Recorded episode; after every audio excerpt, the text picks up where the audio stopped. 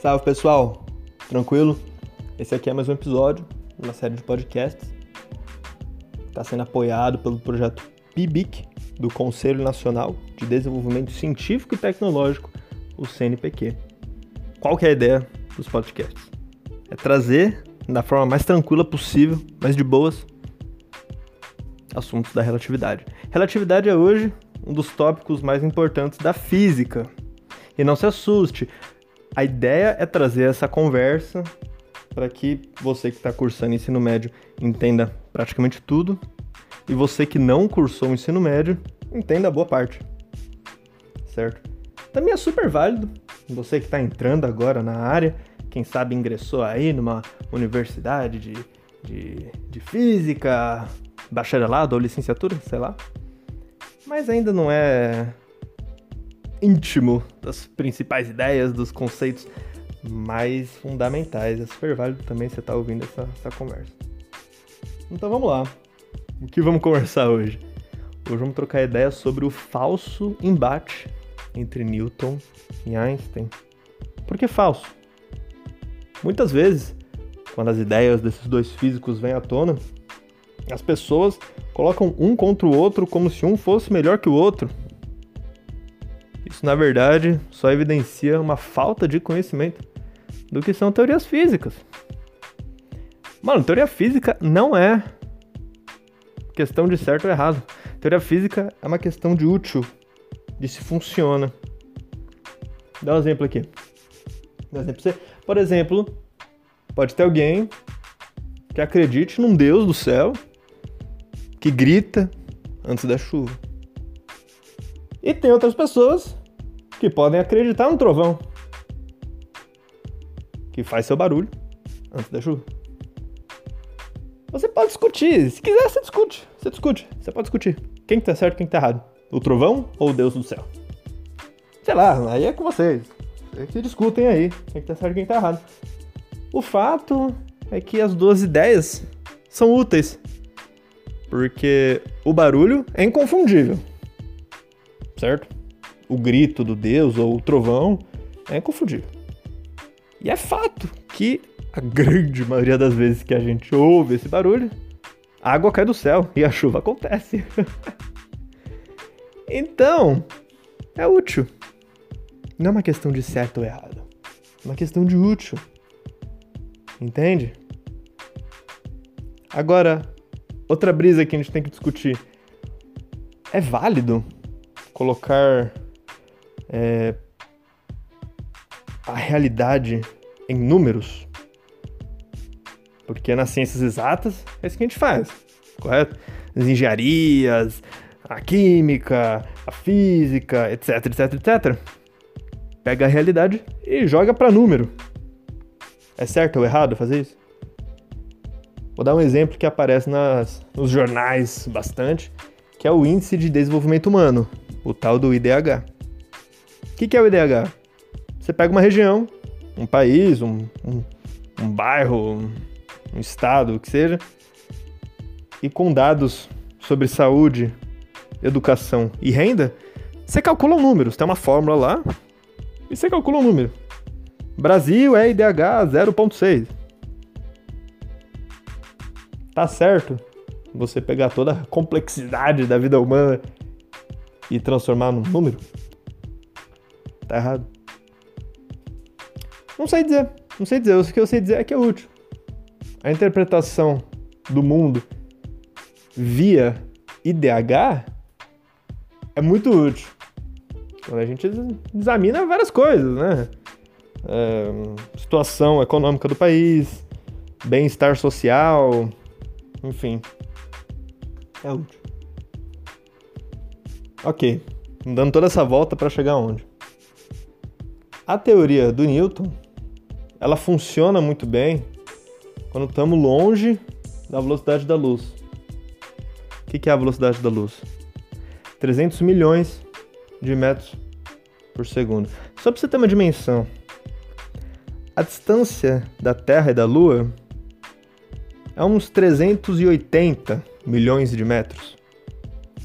A distância da Terra e da Lua a Lua tá lá na PQP. A distância da Terra e da Lua é de 380 milhões de metros. O que eu quero dizer com a velocidade da luz é que, basicamente, em um segundo, a luz chega da Terra até a Lua.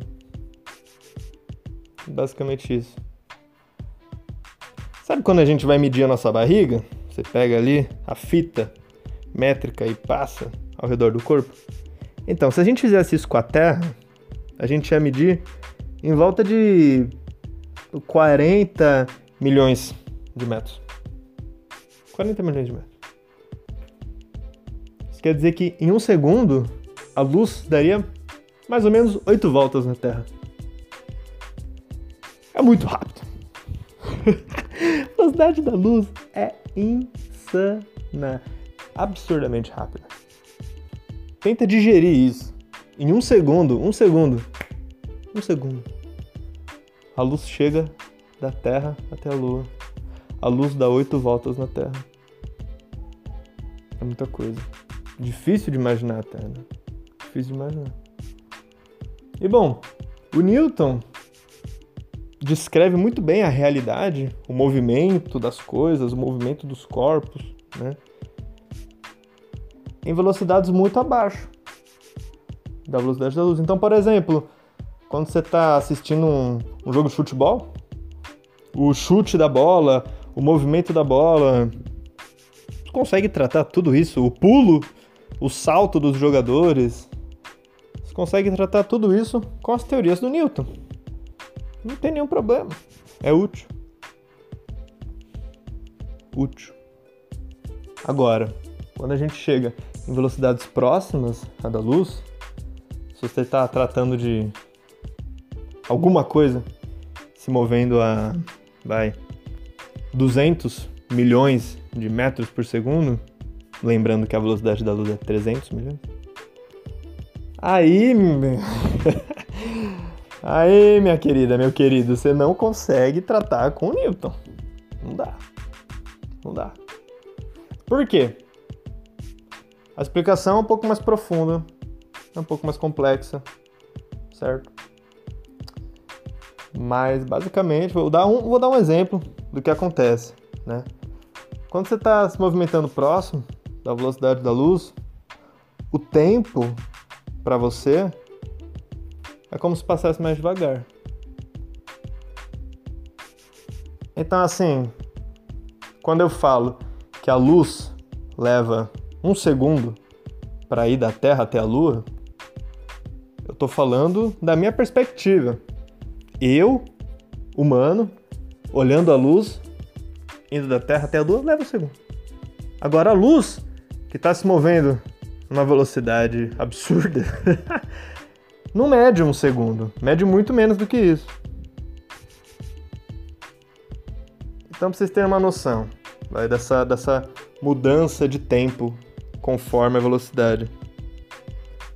Se eu tô parado e alguém está num carro que vai a 60 km por hora durante um segundo, tá ali no carrinho, 60 km por hora durante um segundo. Um segundinho, é uma acelerada, uma acelerada praticamente.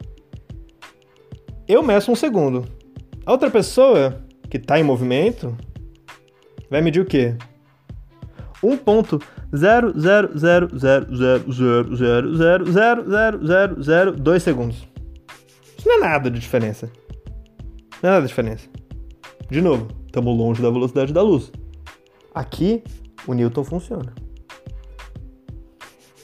Vamos, vamos extrapolar isso aí. Se a pessoa está no carro, ainda a 60 km por hora, e se move durante um dia. Um dia, um dia de viagem sem parar. Sem parar para abastecer, sem parar para comer no banheiro, nada. 60 km por hora diretão, um dia.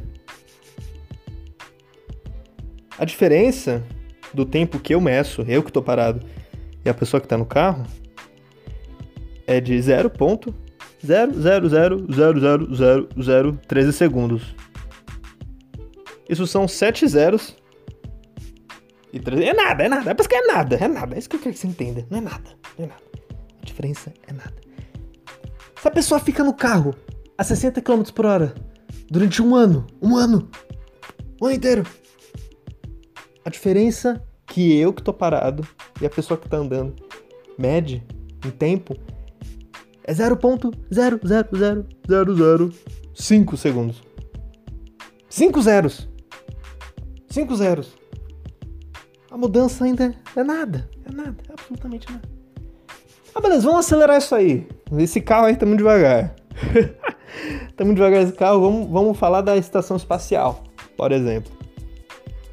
Não sei se você sabe, mas tem uma estação espacial que fica orbitando nosso planeta. E, bom, pessoas de vários países, astronautas de vários países vão lá e fazem experimentos, fazem o que tem que fazer na estação espacial. Recomendo aí pesquisar sobre a estação espacial se você não conhece. E beleza, qual que é a velocidade que a estação gira em torno da Terra? Ela gira mais ou menos a 27 mil km por hora. Ok? Então, saímos do carrinho de 60 km por hora para a estação espacial de 27 mil km por hora. Para a gente ver quando que a gente vê a diferença entre Newton e Einstein, correto?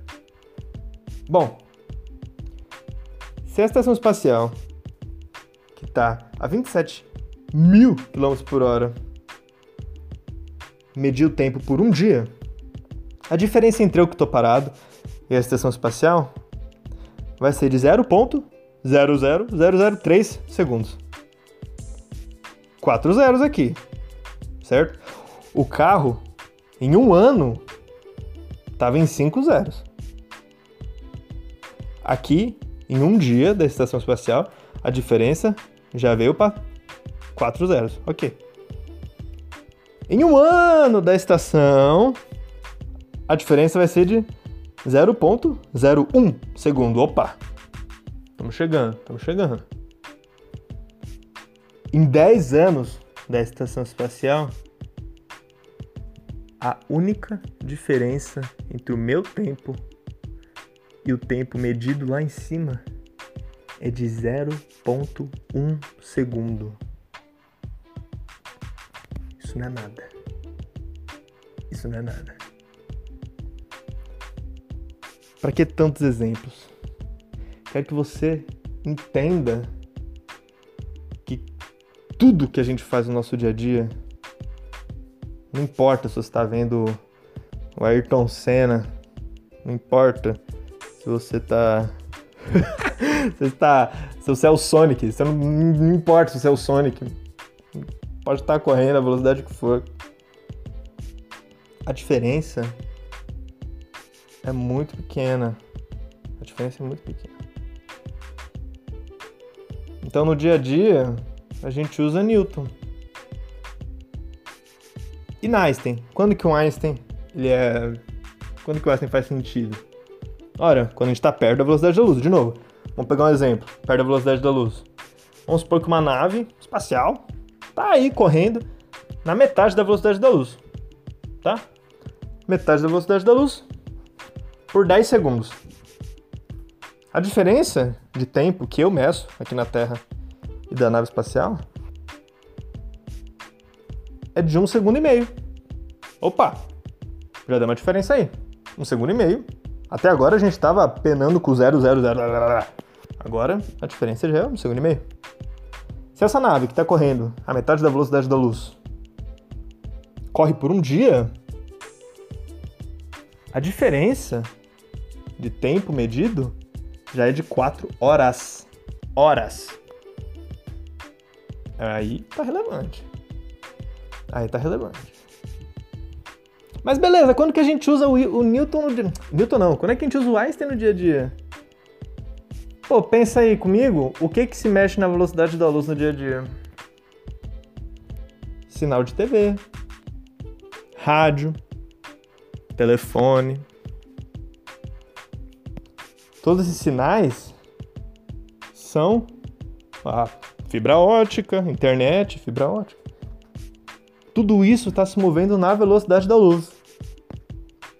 Nunca achou estranho você estar tá conversando no telefone com alguém do outro lado do mundo?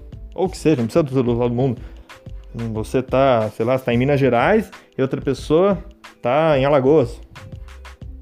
E no momento que você fala, a outra pessoa ouve. Nunca achou isso bizarro?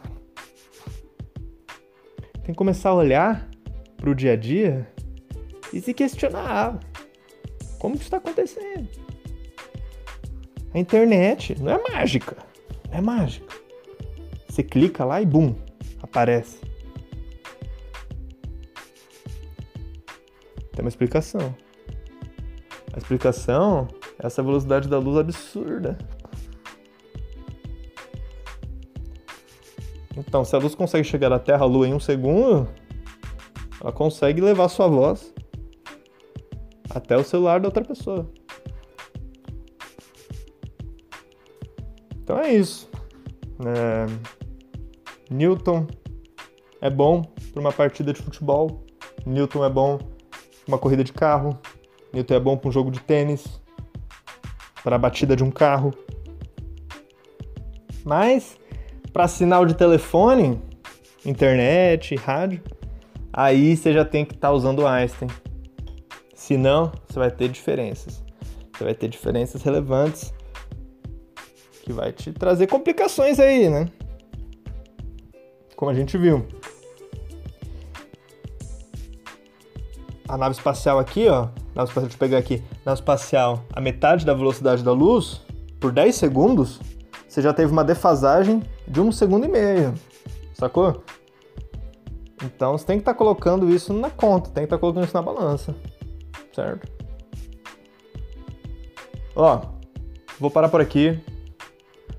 Esse episódio veio recheado de exemplos.